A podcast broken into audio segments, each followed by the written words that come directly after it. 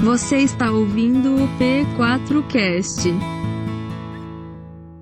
Que a graça e a paz de Jesus Cristo tome conta do, cada, do coração de cada um de nós, amém? Que a graça e a paz inundem as nossas vidas na noite de hoje. Durante os três últimos domingos, as três últimas semanas, eu preguei sobre milagres. Eu busquei de todas as formas expor à igreja, a nós enquanto indivíduos, às nossas famílias, a necessidade de crer em um milagre. E eu sei que o convencimento não depende de mim, depende do Espírito Santo. Depende do Espírito Santo trabalhar no teu coração para que você creia que Deus continua sendo um Deus de milagres e que Ele quer fazer um milagre na sua vida na sua família. Aliás, não um, mas vários milagres. Deus continua sendo o mesmo, Ele não muda, Ele não mudou. Não por força nem por violência, mas pelo poder do meu Espírito. Esse é o oráculo profético a Zorobabel, palavras proféticas para ele na reedificação do templo no qual Deus seria adorado pelo povo judeu no retorno do cativeiro babilônico, até os dias de Jesus. Eu quero dizer que o mesmo Espírito está aqui restaurando, reedificando a sua vida, não pela força e pela violência da palavra humana, mas pelo poder do Espírito Santo e que Ele, o Espírito, nos ajude na fraqueza e nos ajude a continuar crendo que Deus é Deus de milagres. Hoje eu encerro essa série com um acontecimento posterior ao maior de todos os milagres. Eu já preguei sobre o maior milagre feito por Jesus no Novo Testamento, a ressurreição de Lázaro. Maior por tudo aquilo que envolve a ressurreição do irmão de Marta e Maria. O morto, após quatro dias já cheirando mal, é ressurreto. E o impacto dessa ressurreição ecoa dentro dos nossos corações até o dia de hoje, porque talvez uma das principais lições desse milagre seja que os seres humanos precisam mover pedras e tirar ataduras ou seja, fazer aquilo que é possível aos seres humanos. Porque o impossível quer ressuscitar um morto de quatro dias. Isso só Deus pode fazer. Esse foi o maior milagre operado por Jesus Cristo, se é que a gente pode dizer dessa forma. Mas o maior de todos os milagres de todo o Novo Testamento é a ressurreição de nosso Senhor dos mortos. E por que o maior milagre?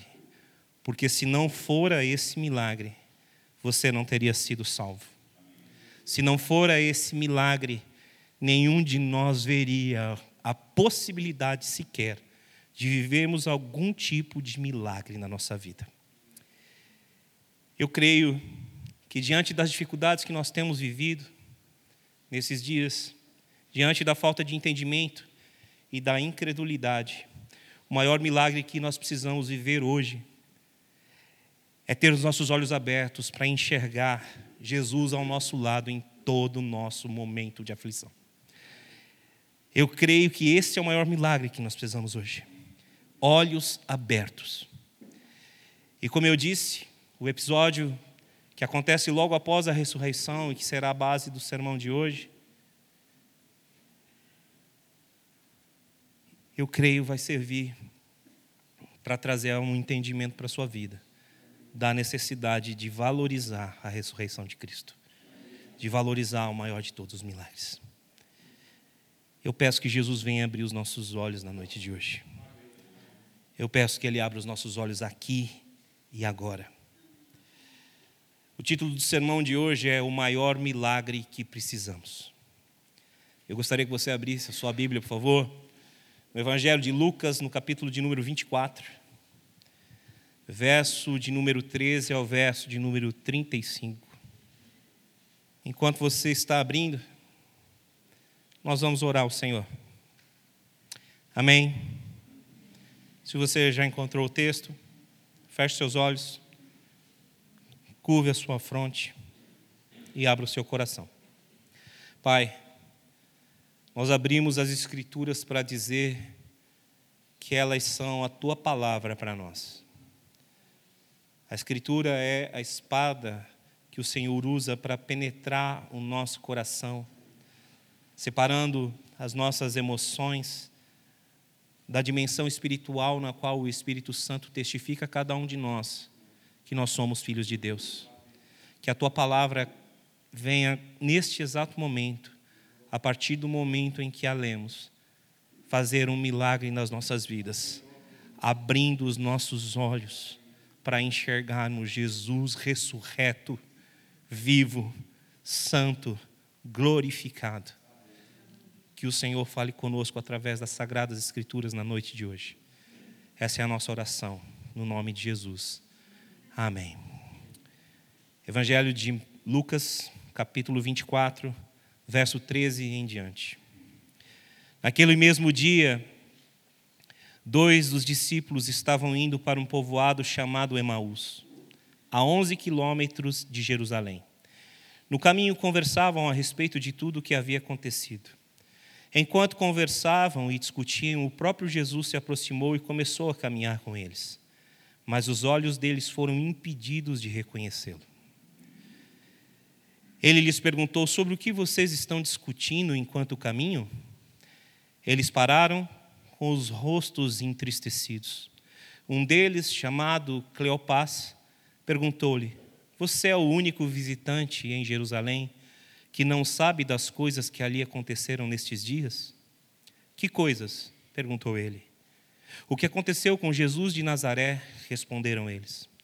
Ele era um profeta poderoso em palavra e em obras diante de Deus e de todo o povo. Os chefes dos sacerdotes e as nossas autoridades o entregaram para ser condenado à morte e o crucificaram. E nós esperávamos que ele, que ia trazer a redenção a Israel. E hoje é o terceiro dia desde que tudo isso aconteceu. Algumas das mulheres entre nós nos deram um susto hoje. Foram de manhã bem cedo ao sepulcro e não acharam o corpo dele. Voltaram e nos contaram ter tido uma visão de anjos que disseram que ele está vivo. Alguns dos nossos companheiros foram ao sepulcro e encontraram tudo exatamente como as mulheres tinham dito, mas não o viram. Ele lhes disse: Como vocês custam a entender e como demoram a crer em tudo o que os profetas falaram. Não devia o Cristo sofrer estas coisas para entrar na sua glória? E começando por Moisés e todos os profetas, explicou-lhes o que constava a respeito dele em todas as Escrituras. Ao se aproximarem do povoado para o qual estavam indo, Jesus fez como se fosse adiante. Mas eles insistiram muito com ele: Fique conosco, pois a noite já vem, o dia está quase acabando. Então ele entrou para ficar com eles. Quando estava à mesa com eles, tomou o pão, deu graças, partiu e deu a eles. Então, os olhos deles foram abertos e o reconheceram, e ele desapareceu da vista deles. Perguntaram-se um ao outro: Não estava queimando o nosso coração enquanto ele nos falava no caminho e nos expunha as Escrituras? Levantaram-se e voltaram imediatamente para Jerusalém. Ali encontraram os onze e os que estavam com eles reunidos, que diziam: É verdade, o Senhor ressuscitou e apareceu a Simão. Então os dois contaram o que tinha acontecido no caminho e como, como Jesus fora reconhecido por eles quando partia o pão. Amém? Essa narrativa do Evangelho de Lucas aponta quão perdidos e tristes estavam os discípulos. Lucas ao trazer esse episódio, rasga o coração de todos nós para expor o quão a incredulidade pode nos levar a nos tornarmos pessoas perdidas, até mesmo na presença de Jesus. Estavam tão tristes, tão perdidos, que não conseguiam enxergar o maior milagre de todos diante deles Jesus ressuscitou. O primeiro tópico do sermão que eu vou ministrar na noite de hoje, ele vai embasar um pouco do que eu falei. Eu não sei se você percebeu, mas eu chamei de milagre o abrir dos olhos dos discípulos. Eu quero dizer com todas as letras que eu considero que esse não foi apenas um milagre pós-ressurreição, mas eu considero que esse, novamente enfatizo, é o maior milagre que a gente precisa hoje olhos abertos para reconhecer o ressurreto Jesus de Nazaré. O primeiro tópico do sermão que vai embasar essa questão faz uma afirmação. Se os olhos não forem abertos para ver o milagre da ressurreição, não veremos nenhum outro milagre. Irmãos, Jesus ressuscitou do meio dos mortos, e por meio da ressurreição dele você foi salvo. Por meio da ressurreição dele, nós estamos vivendo expectativa do seu retorno. Por meio da ressurreição dele, a criação tem uma oportunidade de ser restaurada. Por meio da ressurreição de Jesus, Deus reconciliou consigo todos nós. E por meio da reconciliação, nós podemos herdar a vida eterna.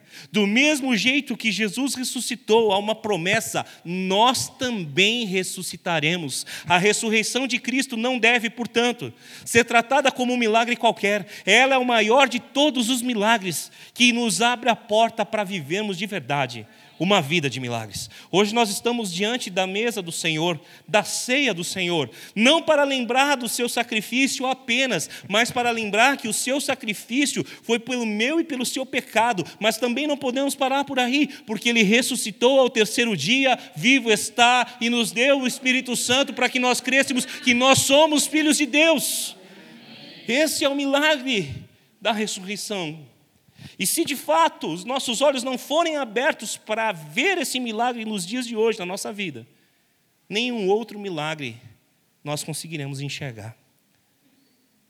Paulo, na primeira carta aos Coríntios, eu queria que você me acompanhasse, vai falar sobre esse milagre como mistério revelado, que foi escondido dos poderosos e dos sábios, mas evidenciado a você e a mim por meio do Espírito Santo. Se você puder, abra sua Bíblia comigo.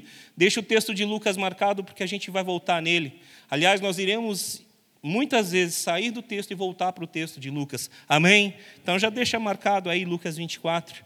Tá bem? Primeira carta de Paulo aos Coríntios, capítulo 2, versos 1 a 10. Conseguiu encontrar? Amém? Bendito seja Deus.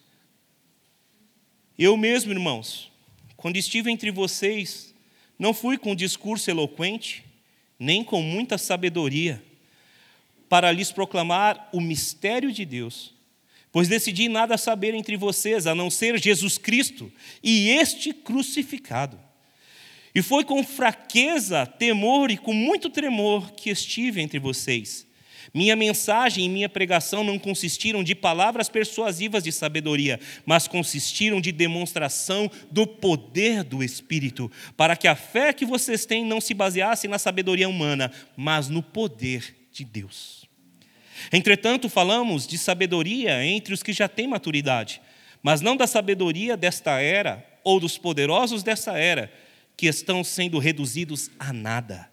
Ao contrário, falamos da sabedoria de Deus do mistério que estava oculto, o qual Deus pré-ordenou antes do princípio das eras, para nossa glória. Nenhum dos poderosos desta era o entendeu, pois se estivessem entendido, não teriam crucificado o Senhor da glória. Todavia, como está escrito, olho nenhum viu, ouvido nenhum ouviu, mente alguma imaginou o que Deus preparou para aqueles que o amam. Mas Deus o revelou a nós por meio do Espírito. O Espírito sonda todas as coisas, até mesmo as coisas mais profundas de Deus. Esse é o poder da ressurreição. Este é o poder da cruz. O poder de um mistério escondido durante todas as éras, mas que Deus pré-ordenou para você e para mim, se de fato amarmos a Cristo. Entenda mais uma vez, esse texto ele vem embasar a importância do que Deus fez. Nós não podemos de forma alguma viver uma vida esperando milagres. Nós devemos viver uma vida crendo no maior de todos os milagres, a ressurreição do Senhor. E se de fato nós cremos, nós não precisamos esperar uma vida de milagres, nós temos a certeza de que viveremos milagres. E por que nós temos essa certeza? Paulo vai falar para nós em Romanos 8, 32. Preste atenção, se quiser me acompanhe, por favor. Romanos 8, verso 32. Aquele que não poupou o seu próprio filho, mas o entregou por todos nós, como não nos dará juntamente com ele e de graça todas as coisas? Você entendeu? Diga amém. Preste atenção no que está sendo desenhado aqui. Se você quer viver uma vida de fato de milagres, você precisa viver na sua vida todos os dias o maior de todos os milagres a ressurreição de Jesus. Você precisa crer nisso e eu preciso crer nisso de maneira definitiva e inequívoca. E que esse milagre nos leve, a viver uma vida digna de tal sacrifício feito por nós. Sempre lembre disso: Jesus nunca foi apenas o Filho amado de Deus, ele foi o Filho amado em quem Deus tinha prazer. E nós precisamos buscar dar prazer ao coração de Deus, crendo na ressurreição do seu Messias, crendo na ressurreição do seu Filho. Você está aqui, diga amém, está entendendo isso? Bendito seja Deus. Paulo fala sobre esse mistério oculto, revelado pelo Espírito Santo. Aqueles que de fato amam a Deus, preparado para todos aqueles que o amam. E nesse verso 32 do capítulo 8 de Coríntios, Paulo fala: Esse Deus que não poupou seu próprio filho, mas o ofereceu em sacrifício, esse mesmo Deus dará a vocês, juntamente com Ele, todas as coisas, todas as coisas que nós precisamos, queridos, para viver totalmente o plano e o propósito de Deus na nossa vida. Você entende? Diga amém. Deus te trouxe a esse mundo para viver um plano e um propósito especial. Todos os nossos dias foram escritos no livro de Deus, antes de qualquer um dos dias vir a existir nessa terra. E o que Deus criou para a sua vida é uma vontade boa, é uma vontade perfeita, é uma vontade agradável. Você entende isso? Diga amém. Portanto, nós precisamos, como Paulo nos ensinou em Romanos 12, 2, transformar a nossa mente para uma mente que valoriza de fato o sacrifício do Cordeiro, que valoriza de fato a sua ressurreição e que sabe também, de fato, que através disso, sim, nós podemos viver uma vida de milagres, uma vida de cura, uma vida de provisão, uma vida de restauração. Você crê nisso? Diga amém. Jesus deu essa promessa a nós, João 10, capítulo, capítulo 10, versos 9 e 10. Ele diz: Aquele que entra por mim encontrará salvação Entrará, sairá e encontrará pastagem, porque o ladrão veio tão somente para matar, roubar e destruir, mas eu vim trazer vida e vida em abundância. O que é essa vida abundância? Vida, zoe, do original grego, que significa vida de Deus em nós, abundância, porque a vida de Deus em nós nos leva a viver o milagre da provisão e o milagre da salvação, na ordem correta, a salvação e a provisão. Dá glória a Deus, por favor. Você crê nisso? Bendito seja Deus, louvado seja o Senhor. Volte os olhos para o milagre da ressurreição. Querido, como eu disse, não há outros milagres sem a crença total e inequívoca na ressurreição de Cristo. Sem viver esse mistério e sem viver o poder de Deus tudo que os discípulos vieram fazer nessa terra, cumprindo a grande comissão de pregar o Evangelho, dependia desse milagre. E essas duas testemunhas de Emaús, esses dois discípulos a quem Jesus abriu os olhos, foram testemunhas que declararam aos seus próprios apóstolos o que viram. Evangelho de Marcos, capítulo 16, vai comigo lá, por favor. Esses homens, eles vão até os outros discípulos, também chamados apóstolos, e diz para eles o que tinham testemunhado. Marcos capítulo 16, versos 12 a 16. Amém? Amém? Depois Jesus apareceu noutra forma a dois deles, estando eles a caminho do campo. Eles voltaram e relataram tudo isso aos outros. Mas também, nestes eles não creram. Por favor, vamos fazer uma pausa aqui rapidamente. Verso 12 novamente. Depois Jesus apareceu noutra forma, a dois deles, estando eles a caminho de um campo. Esses são os discípulos de Emaús. São esses que estão indo pela estrada. Eles voltam para dizer: O Mestre ressuscitou. Só que mesmo assim os discípulos não creram. Ainda havia dúvida no coração. Só que olha o que vai acontecer na sequência. Por favor, siga comigo. Mais tarde, Jesus apareceu aos onze, enquanto eles comia, comiam. Censurou-lhes a incredulidade e a dureza de coração, porque não acreditaram nos que o tinham visto depois de ressurreto. Mais uma pausa. Pedro, João, as mulheres tinham visto Jesus ressurreto. Outros tinham visto, melhor dizendo, deixa eu colocar a palavra de maneira correta, tinham recebido as notícias do Jesus ressurreto por parte dos anjos. Amém? Maria viu, os discípulos de Emaús viram. Deixa eu colocar a coisa certa para não ficar parecendo que todos viram. Eles viram, testemunharam, e mesmo assim ainda não creram.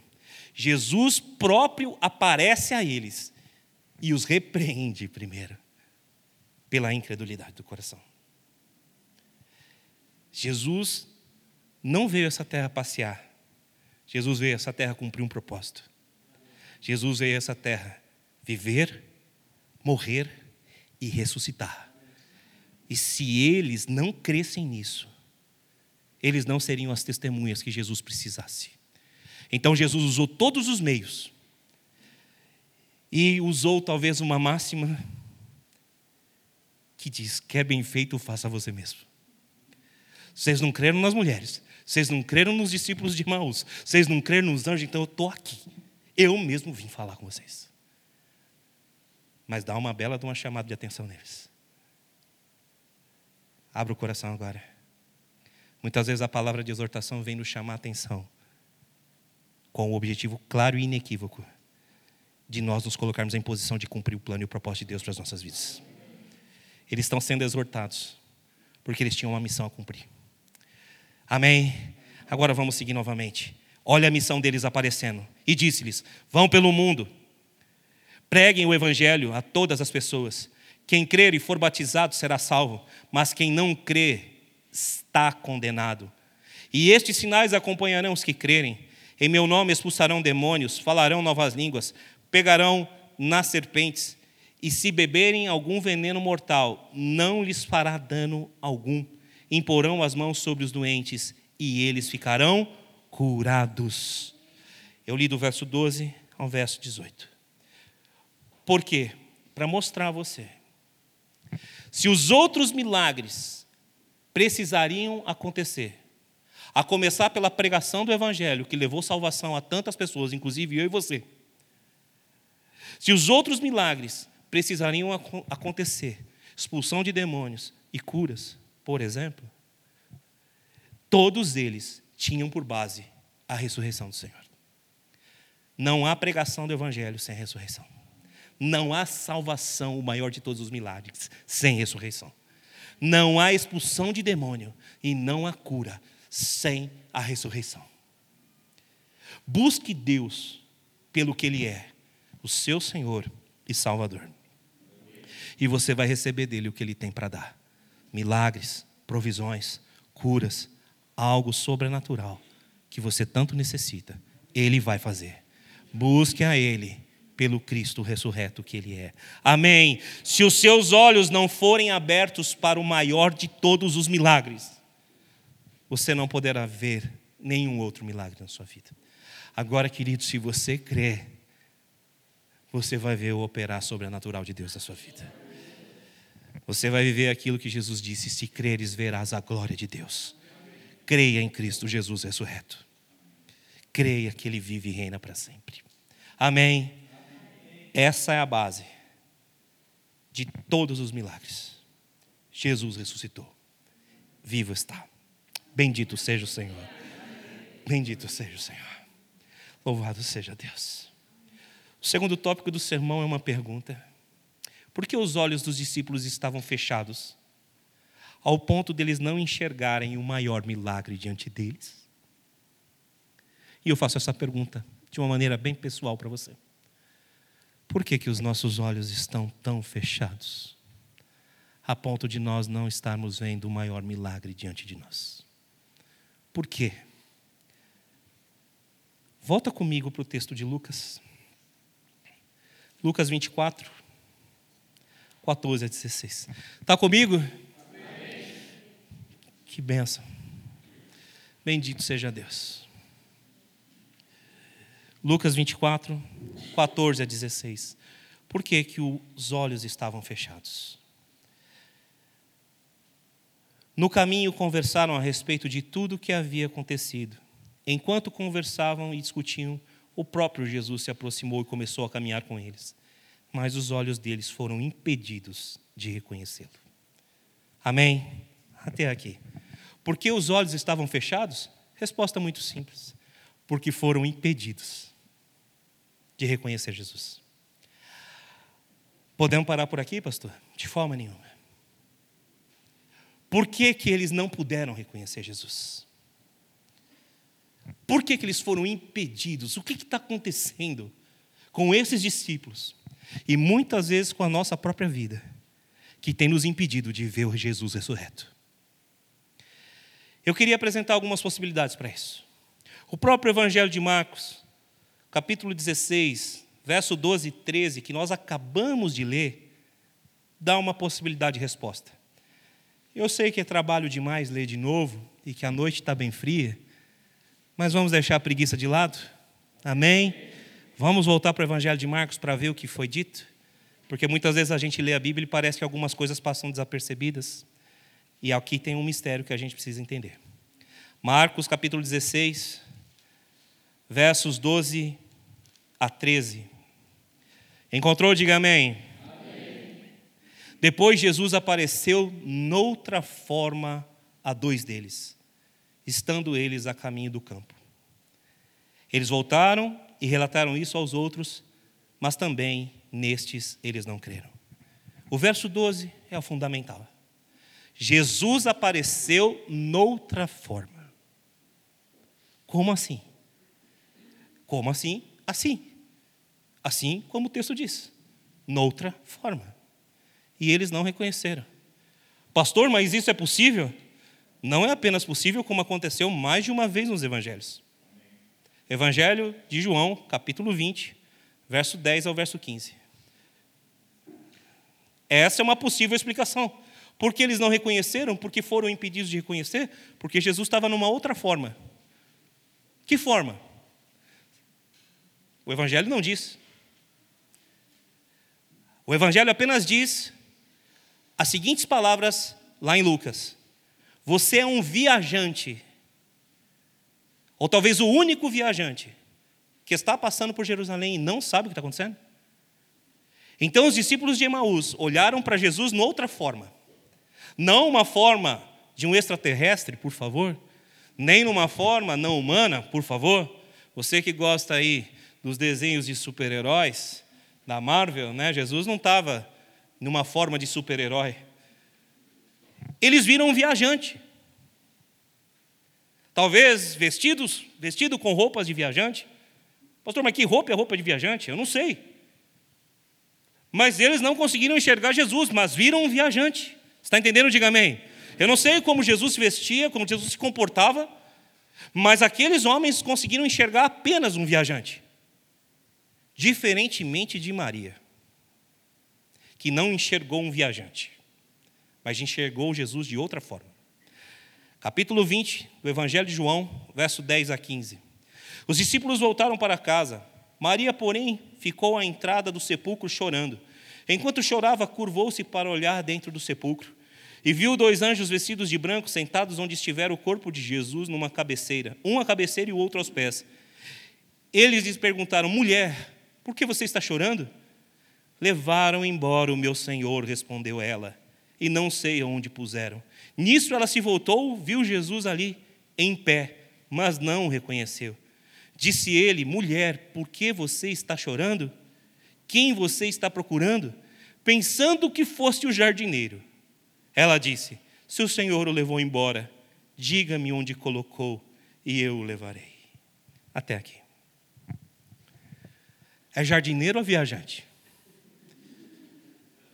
Nós não sabemos por que Maria e porque os discípulos no caminho de Emaús não puderam ver o Jesus ressurreto.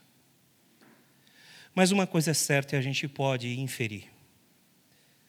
Não coloque Jesus nos seus padrões e estereótipos, porque Jesus é quem ele quiser ser. Se ele quiser ser um viajante, ele será. Se ele quiser ser um jardineiro, ele será. Se ele quiser ser um médico que vai operar a sua família, ele será. Se ele quiser ser um provedor na sua vida, como um amigo que te ajuda, ele será. Não perca a oportunidade de ver o Jesus ressurreto, por estereotipar Jesus de Nazaré. Deus pode fazer o que quiser. E ele quis ser apenas um viajante no caminho para Emaús. E ele quis ser apenas um jardineiro que cuidava dos sepulcros. Deus vai se apresentar com você, a você na pessoa de Cristo Jesus, de maneiras simples que você não vai compreender. Portanto, antes de ficar achando que ele não está perto de você, procure pedir ao Espírito Santo: abre os meus olhos para que eu possa ver a tua glória, Senhor.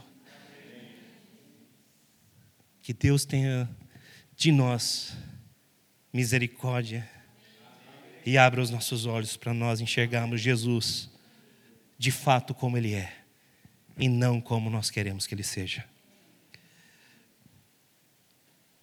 É tão poderoso e lindo isso. Eu sou quem eu sou. Eu serei quem eu serei. Por isso que ele disse: aquele que tem os meus mandamentos e os guarda, este é o que me ama. E se alguém me ama, este será amado do meu Pai, e eu também o amarei, e eu me revelarei a Ele. Jesus está aqui nessa noite, e Ele quer se revelar a você. Não perca essa bênção de forma alguma. Uma outra possibilidade para que os olhos deles estivessem fechados. Segunda carta do apóstolo Paulo aos Coríntios, capítulo de número 4, versos de número 3 a 4 talvez uma cegueira espiritual impedia-os de ver Jesus. Segunda carta de Paulo aos Coríntios, capítulo 4, me acompanhe dos versos 3 a 4. Mas se o nosso evangelho está encoberto, para os que estão perecendo é que está encoberto. O Deus desta era cegou o entendimento dos descrentes para que não vejam a luz do Evangelho da glória de Cristo, que é a imagem de Deus. Amém? Essa é uma possibilidade. Cegueira espiritual. O Deus dessa era, Paulo está dizendo, a saber, o diabo, o príncipe desse mundo, segundo o próprio Senhor nos ensinou, tem o poder de cegar o entendimento. Mas não é de qualquer pessoa que ele tem o poder de cegar o entendimento é dos descrentes que ele tem poder. E aí alguns dirão, pastor, então isso não se encaixa no quadro de Emaús, e isso não se encaixa no quadro de Maria Madalena. Lê do engano, querido. Porque a incredulidade estava no coração dos dois de Emaús, e a incredulidade estava no coração de Maria Madalena. Volta comigo em Lucas capítulo 24, versos de número 22 a 25. Quanto texto bíblico para embasar, né? Eu acho que eu ainda vou gostar de tablet, sabe, pastor André? Para ficar lá, já bota o texto, copia, cola, já vai fazendo assim rapidinho. Acho que isso aceleraria demais a minha pregação. Mas eu acho que eu ia ficar muito perdido com o tablet, não ia rolar para mim. Eu ainda sou da velha guarda. Estou ficando velha. Não precisa concordar com tudo que eu prego, amém? Obrigado. Lucas 24, verso de número 22 a 25. Algumas das mulheres entre nós nos deram um susto hoje. Foram de manhã bem cedo ao sepulcro e não acharam o corpo dele. Voltaram e nos contaram ter tido uma visão de anjos que disseram que ele estava vivo. Alguns dos nossos companheiros foram ao sepulcro e contaram tudo exatamente como as mulheres tinham dito, mas não o viram. Ele lhes disse: Como vocês custam a entender e como demoram a crer em tudo que os profetas falaram. Havia uma incredulidade no coração dos dois discípulos de Emaús. Testemunhas já tinham dito o que tinha acontecido. Os discípulos que foram ao sepulcro tinham dito o que os anjos disseram, disseram às mulheres. Há uma grande onda de coisas acontecendo, muita gente testemunhando, ele ressuscitou, ele não está mais lá, e mesmo assim eles não creram. Mas sabe o que é pior que tudo isso? A incredulidade frente à palavra. Jesus diz, verso 25 novamente: Como vocês custam a entender e como demoram a crer em tudo o que os profetas falaram. As escrituras judaicas são divididas em lei, profeta e escritos. Certo, pastor André? Três divisões das escrituras judaicas. Jesus está dizendo sobre a mais alta escritura judaica, sobre as revelações do plano e do propósito de Deus para Israel. Jesus está falando: vocês não creem nos profetas, vocês não creem nessa revelação, vocês não creem em Isaías 53, vocês não creem em Isaías capítulo 9, vocês não creem na palavra que diz que o menino nos nasceu, um filho nos foi dado, e o seu nome será maravilhoso, conselheiro, Pai da eternidade, príncipe da paz, Emanuel, Deus forte. Vocês não creem no que está escrito em Isaías, que ele, o servo sofredor, levou sobre si as transgressões da humanidade, levou sobre si as doenças da humanidade, e pelas pisaduras deste servo sofredor, nós fomos todos nós sarados. Vocês foram sarados, mas vocês não creem no que está escrito. O príncipe deste mundo, o Deus dessa era cegou o entendimento daquelas pessoas que não criam no que estava escrito na palavra. É uma possibilidade muito grande disso ter acontecido. Maria também não cria no que estava escrito a respeito da ressurreição. João 20, novamente, versos 11 a 13. Preste atenção no pedido de Maria. João 20, 11 a 13. Amém? Vou começar a pisar no acelerador. Maria, porém, ficou à entrada do sepulcro chorando.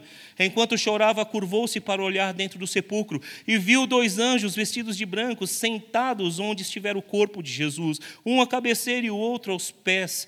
Eles lhe perguntaram: mulher, por que você está chorando? Por favor, segue comigo mais um pedacinho. Levaram embora o meu senhor, respondeu ela, e não sei onde o puseram. Quem é o meu senhor que levaram? O corpo de Jesus. Olha o coração dessa mulher. Jesus havia dito: Eu vou ressuscitar. Jesus deixou bem claro que a morte não poderia detê-lo. Jesus deixou bem claro que nada impediria o plano e o propósito de Deus. Diga amém se você entende isso. Mas tanto os dois de Emaús quanto Maria não criam, nem nas palavras dos profetas, e nem nas palavras do próprio Jesus. Por isso, Deus dessa era não permitiu que eles enxergassem a própria ressurreição diante deles. Volto a dizer, isso também é possível. Duas lições sobre esses olhos fechados que você precisa trazer para a sua vida. Cuidado. Jesus se apresenta como Ele quer qualquer um de nós. E nós não devemos estereotipar o Cristo. Cuidado para não ter os seus olhos fechados por limitar quem Deus é. Primeira lição. Segunda lição. E essa eu acho que é mais importante para você ainda. A incredulidade pode ser uma ferramenta do maligno para cegar o teu entendimento, para cegar o meu entendimento, para que nós não consigamos enxergar Jesus ressurreto. Incredulidade frente ao que, pastor?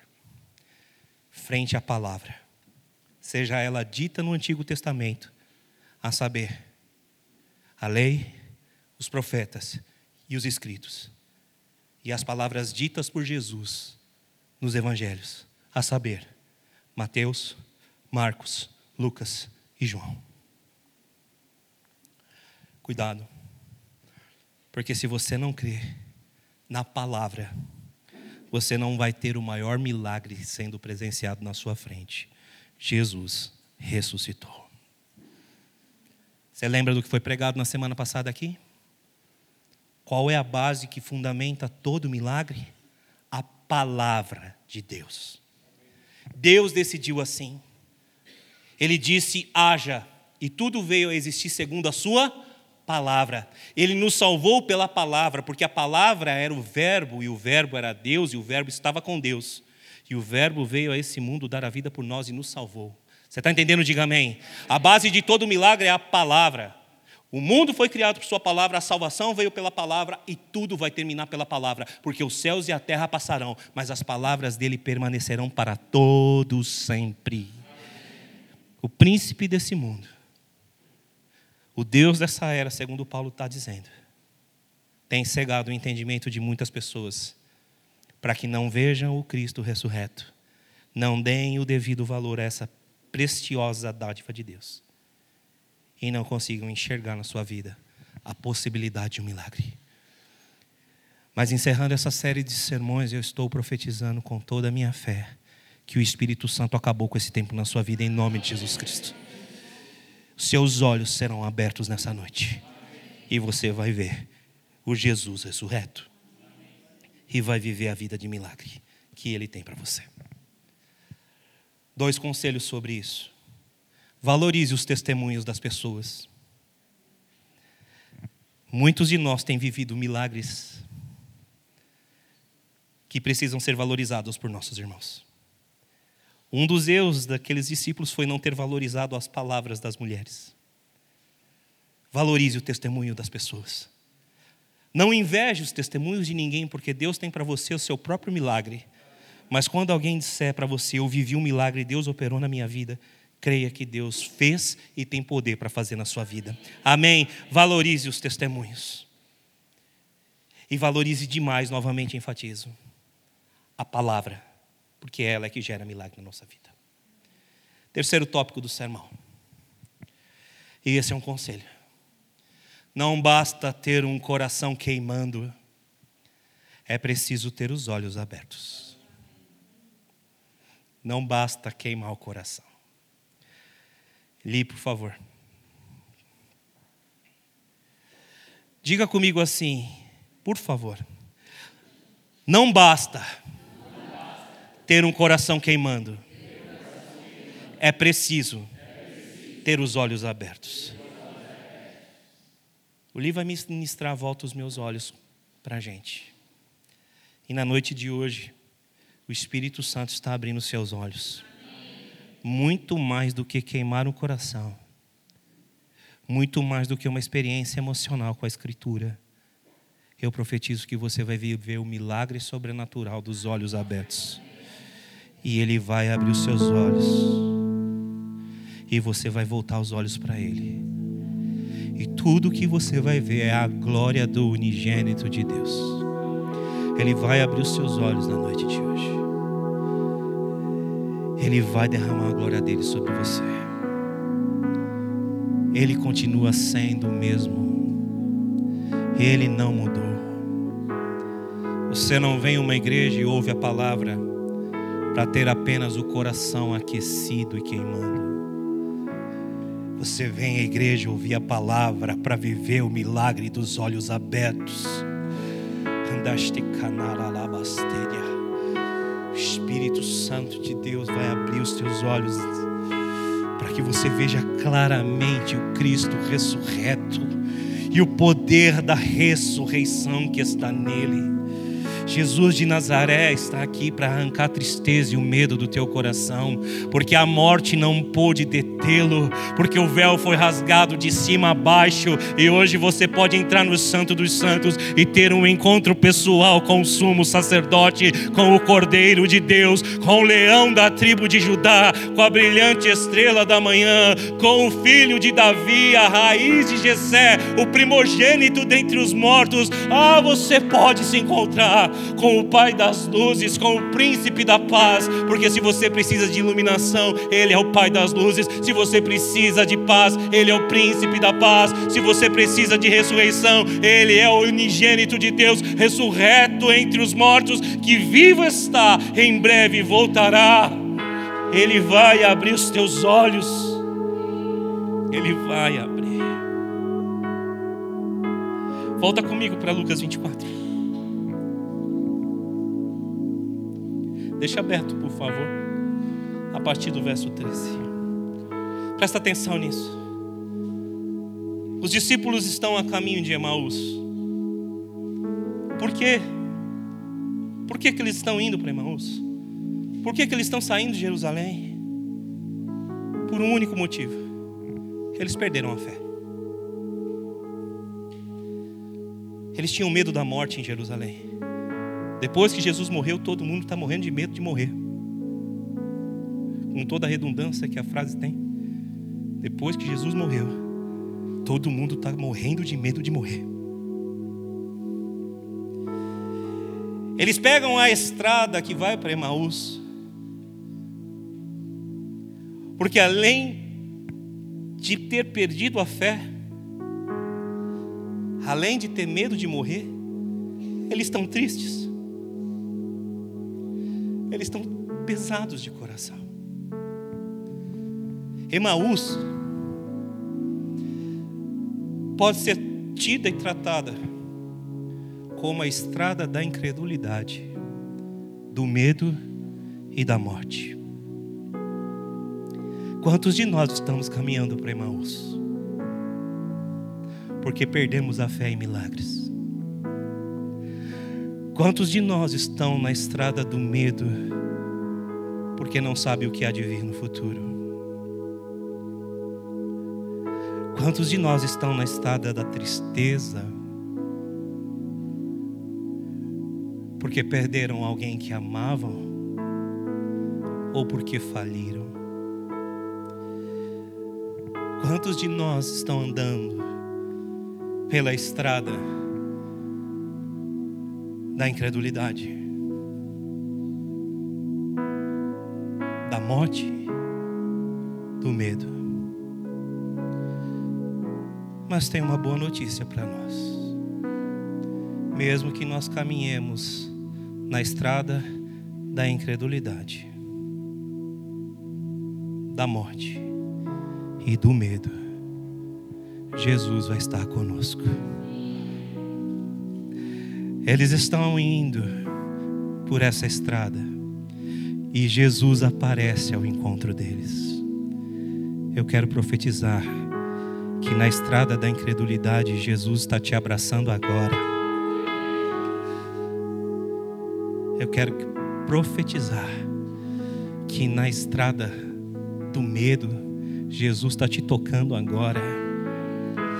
Na estrada da morte Ele está tocando você e na estrada da tristeza pelas perdas que você teve, Ele está tocando o teu coração agora, agora.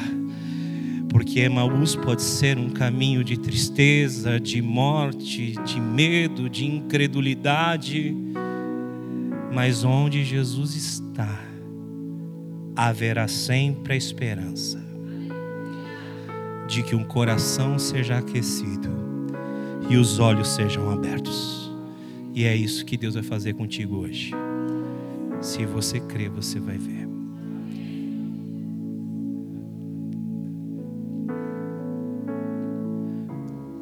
Jesus lhes fala da Escritura Sagrada. E lá no verso de número 27 você encontra essa narrativa. Lucas 24, verso 27. Nós leremos do 27 ao 32 agora. Está comigo? Está recebendo isso aí no seu coração? Na estrada da incredulidade, na estrada da tristeza, na estrada da morte, na estrada do medo, Jesus quer falar contigo. E sabe como ele começou a falar com os discípulos? Por meio da palavra. A palavra está sendo pregada e Jesus está indo ao teu encontro agora, exatamente agora. E essa palavra está trazendo vida para você no caminho da tristeza, da dor, da morte, do medo. Se você crer, você vai ver. Você não precisa sair do caminho de Emaús, mas você precisa ter um encontro com Jesus no caminho de Emaús. Você não precisa ter medo da morte, porque ainda que nós andemos pelo vale da sombra e da morte, o Senhor está conosco. Bendito seja o Deus de Abraão, Isaac e Jacó. Bendito seja o Deus de José, bendito seja o Deus de Josué, bendito seja o teu Deus que te ama e te salvou. Bendito e louvado seja o Senhor. Verso 27 do Evangelho de Lucas, capítulo 24 em diante. E quando começou por Moisés e todos os profetas, explicou-lhes o que constava a respeito dele em todas as Escrituras ao se aproximarem do povoado para o qual estavam indo, Jesus fez como se fosse mais adiante. Mas eles insistiram muito com ele: fique conosco pois a noite já vem e o dia já está quase findando. Então ele entrou para ficar com eles. Verso 30. Quando estava à mesa com eles, tomou o pão, deu graças, partiu e deu a eles. Então os seus olhos foram abertos e o reconheceram, e ele desapareceu da vista deles. Verso 32. Perguntaram-se um ao outro: Não estava queimando o nosso coração enquanto ele nos falava no caminho? E nos expunha as Escrituras? Não queima o nosso coração quando a gente ouve a palavra? A gente chora. Eu choro pregando. Não tanto quanto o pastor Daniel, porque isso é o chamado dele. Mas eu também me emociono.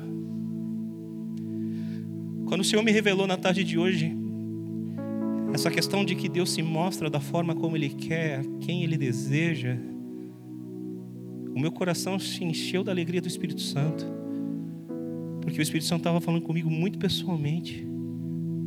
Eu me revelo como quero você, filho.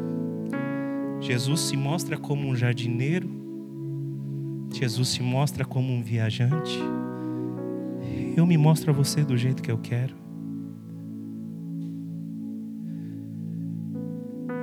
Meu coração se encheu, queimou porque as Escrituras têm o poder de queimar o nosso coração. Mas não basta um coração queimando, é preciso olhos abertos. Quantos de nós, domingo após domingo, temos ouvido a Escritura? Quantos corações têm queimado? Seja presencialmente ou através do YouTube, porque as Escrituras têm o poder de fazer o nosso coração queimar. É isso que eles estão dizendo aqui no verso 32. Não queimava o nosso coração enquanto ele nos expunha as Escrituras. O ardor do coração não bastou para que eles enxergassem Jesus. Então abra o seu coração para aquilo que vai ser ministrado aqui. E novamente eu digo: não bastam corações queimando, é preciso olhos abertos. Tudo começou com a pregação das Escrituras. Jesus pacientemente e de maneira misericórdia expõe as Escrituras que falavam sobre Ele. Seus corações queimam mas eles ainda não reconhecem. E Jesus começa a andar à frente deles, porque Jesus tinha um propósito a cumprir.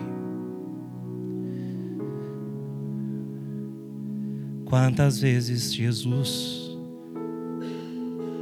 tem te dado atenção, tem te exposto que o plano dele, o propósito dele para a sua vida. Quantas e quantas vezes o seu coração e o meu queimam, mas mesmo assim não entendemos. Deixa eu te dizer uma coisa. Não é porque nós não entendemos e não abrimos o nosso entendimento que o plano e o propósito de Jesus para essa terra não será cumprido. Jesus começa a andar e se pôr à frente deles, porque a Escritura já havia sido exposta e ele precisava cumprir o seu propósito. Mas tem um detalhe no texto, lá no verso de número 29. mas eles insistiram muito com ele. Fique conosco, pois a noite já vem, o dia já está quase findando. Então ele entrou para ficar com eles. O grande mérito desses homens está em uma única palavra: insistência.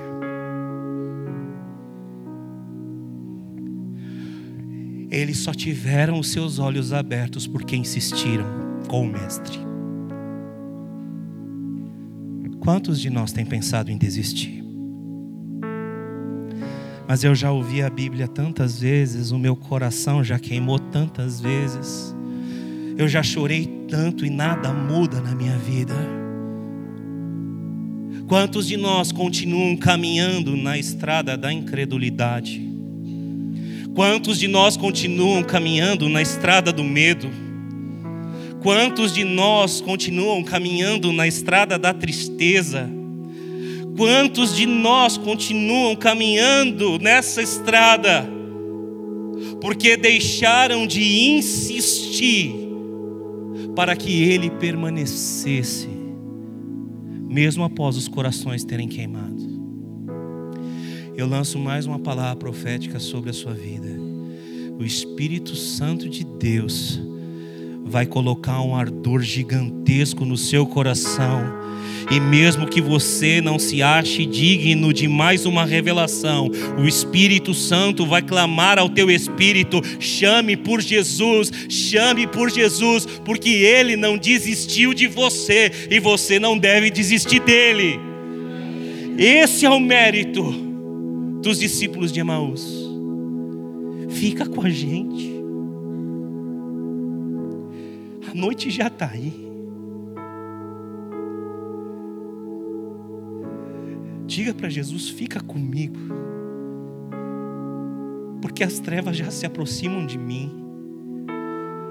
Eu ainda não tenho todo entendimento, mas o meu coração arde eu ainda não sou perfeito, talvez meus olhos ainda não estejam totalmente abertos, mas tem algo queimando dentro de mim, fica comigo mesmo nas trevas que a noite traz. Fica comigo, Jesus. Tudo começa pela revelação da Escritura e Deus tem falado com você. O coração arde quando a palavra é pregada. Mas o Espírito Santo te faz um convite nessa noite. Não desista. Insista. Peça, fica aqui, Pai. Mesmo que for do lado de mim na cama enquanto eu choro. Fica, Pai. Mesmo que eu não tenha palavras para orar Fica do meu lado, Jesus. Mesmo que as dores sejam insuportáveis, e talvez eu não tenha a fé que eu preciso ter ainda, porque Ele é bom e Ele vai ficar do seu lado o tempo que precisar. E quando Ele ficar do seu lado, Ele vai te evidenciar a comunhão que há nele o amor dele. Porque quando ele partiu o pão, os olhos foram abertos porque eles se lembraram de todas as vezes que Jesus partiu o pão e multiplicou, alimentando multidões de famintos. Os olhos foram abertos porque ele disse: Este é o meu corpo partido por vós. Os olhos só foram abertos porque a Escritura falava sobre ele, o coração queimou e eles insistiram. Fica aqui. Basta um partir do pão para que os teus olhos sejam abertos e você contemple o Messias.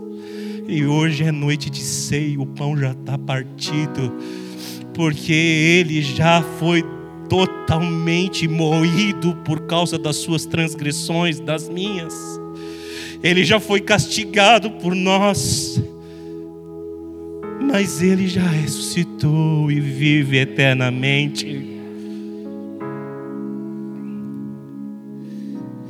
Que o Espírito Santo trabalhe no seu coração. Não basta apenas corações queimando por Ele. É necessário homens e mulheres que insistam para ter olhos abertos e enxergar o maior de todos os milagres. Ele vive, ele vive, ele vive, ele vive, ele vive, ele vive, ele vive. Oh, não procure entre os mortos aquele que ressuscitou. Não procure entre os mortos aquele que vivo está. Não procure entre os mortos aquele que disse sobre si mesmo: Eu sou a ressurreição e a vida, e aquele que em mim crê, ainda que esteja morto, viverá. Não procure entre os mortos o seu Senhor, porque o Senhor está aqui agora. Ele está aqui agora. Ele está aqui agora. Ele vive. Ele reina. Não procura entre os mortos porque a morte não pôde detê-lo.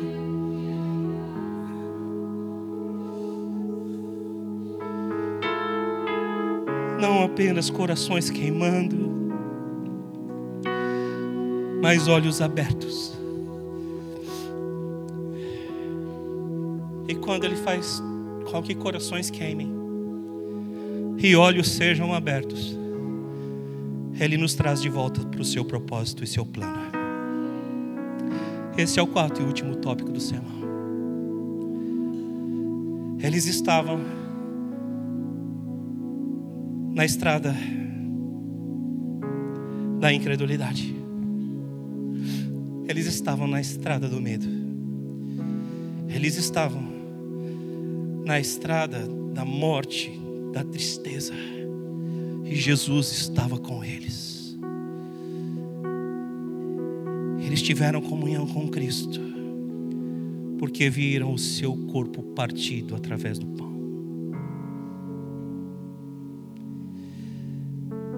E imediatamente Jesus desapareceu diante deles. E sabe o que aconteceu com aqueles homens? Verso 33.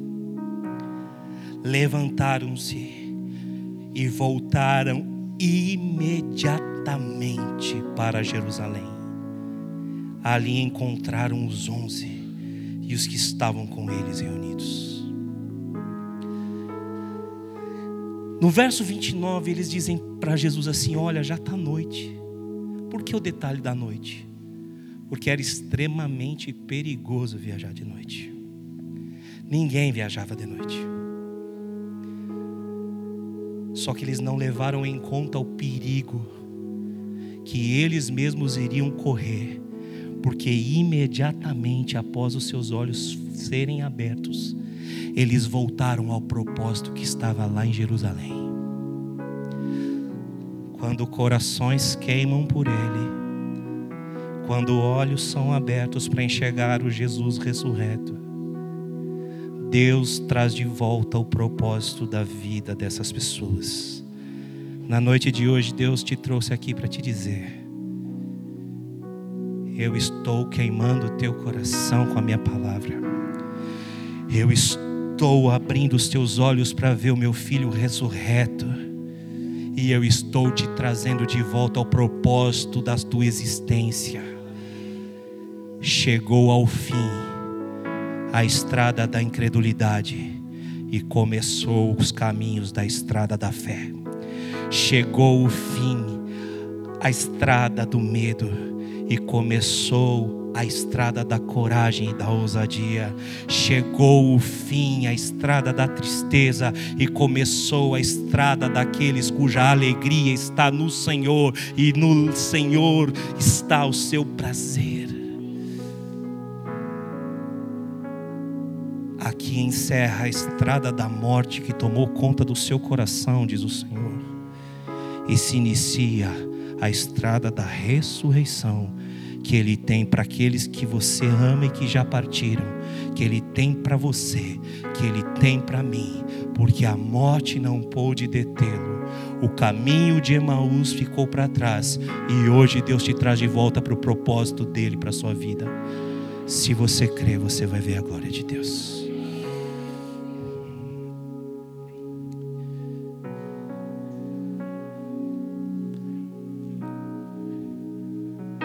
O seu coração queimar por Ele,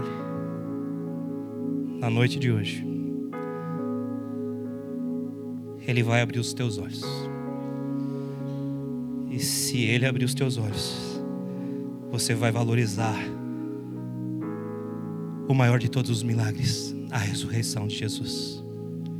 E a partir desse valor, você vai ver os milagres de Deus na sua vida, sobre tudo aquilo que se diz respeito ao cumprimento do seu plano e do seu propósito, do plano e do propósito de Deus, é o que eu estou dizendo, para a tua vida. Ele vai restaurar, Ele vai curar, Ele vai prover. Sim, Ele vai. Tudo que tiver a ver com o plano dele e o propósito dele para a sua vida. Tão somente deixa teu coração queimar. Insista com Ele e os teus olhos vão ser abertos. Que em nome de Jesus, ao tomar o pão daqui a pouco e o cálice, você se lembre que Deus não te trouxe nessa terra para sofrer,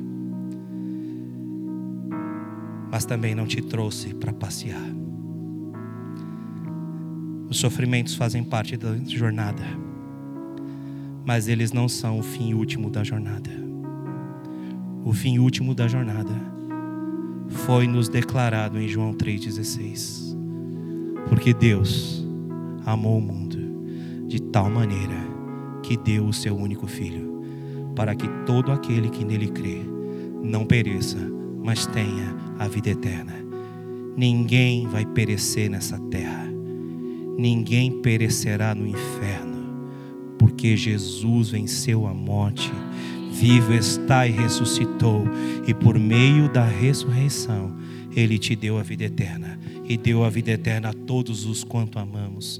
E em breve, muito em breve, aquele que vem virá, e todo olho o verá, e todo joelho se dobrará, e toda língua confessará que Jesus Cristo é o Senhor, para a glória de Deus, e já não haverá mais choro, e nem dor, e nem ranger de dentes, porque Ele estará fazendo novas todas as coisas, e nós celebraremos as bodas do Cordeiro, e viveremos com Ele e com aqueles que amamos para todos sempre. Bendito seja o Cordeiro de Deus que tira o pecado do mundo. Que Deus te abençoe e que você receba essa palavra no seu coração.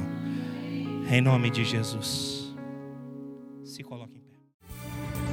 Para mais informações, acesse www.igrejaprojeto4.com.br.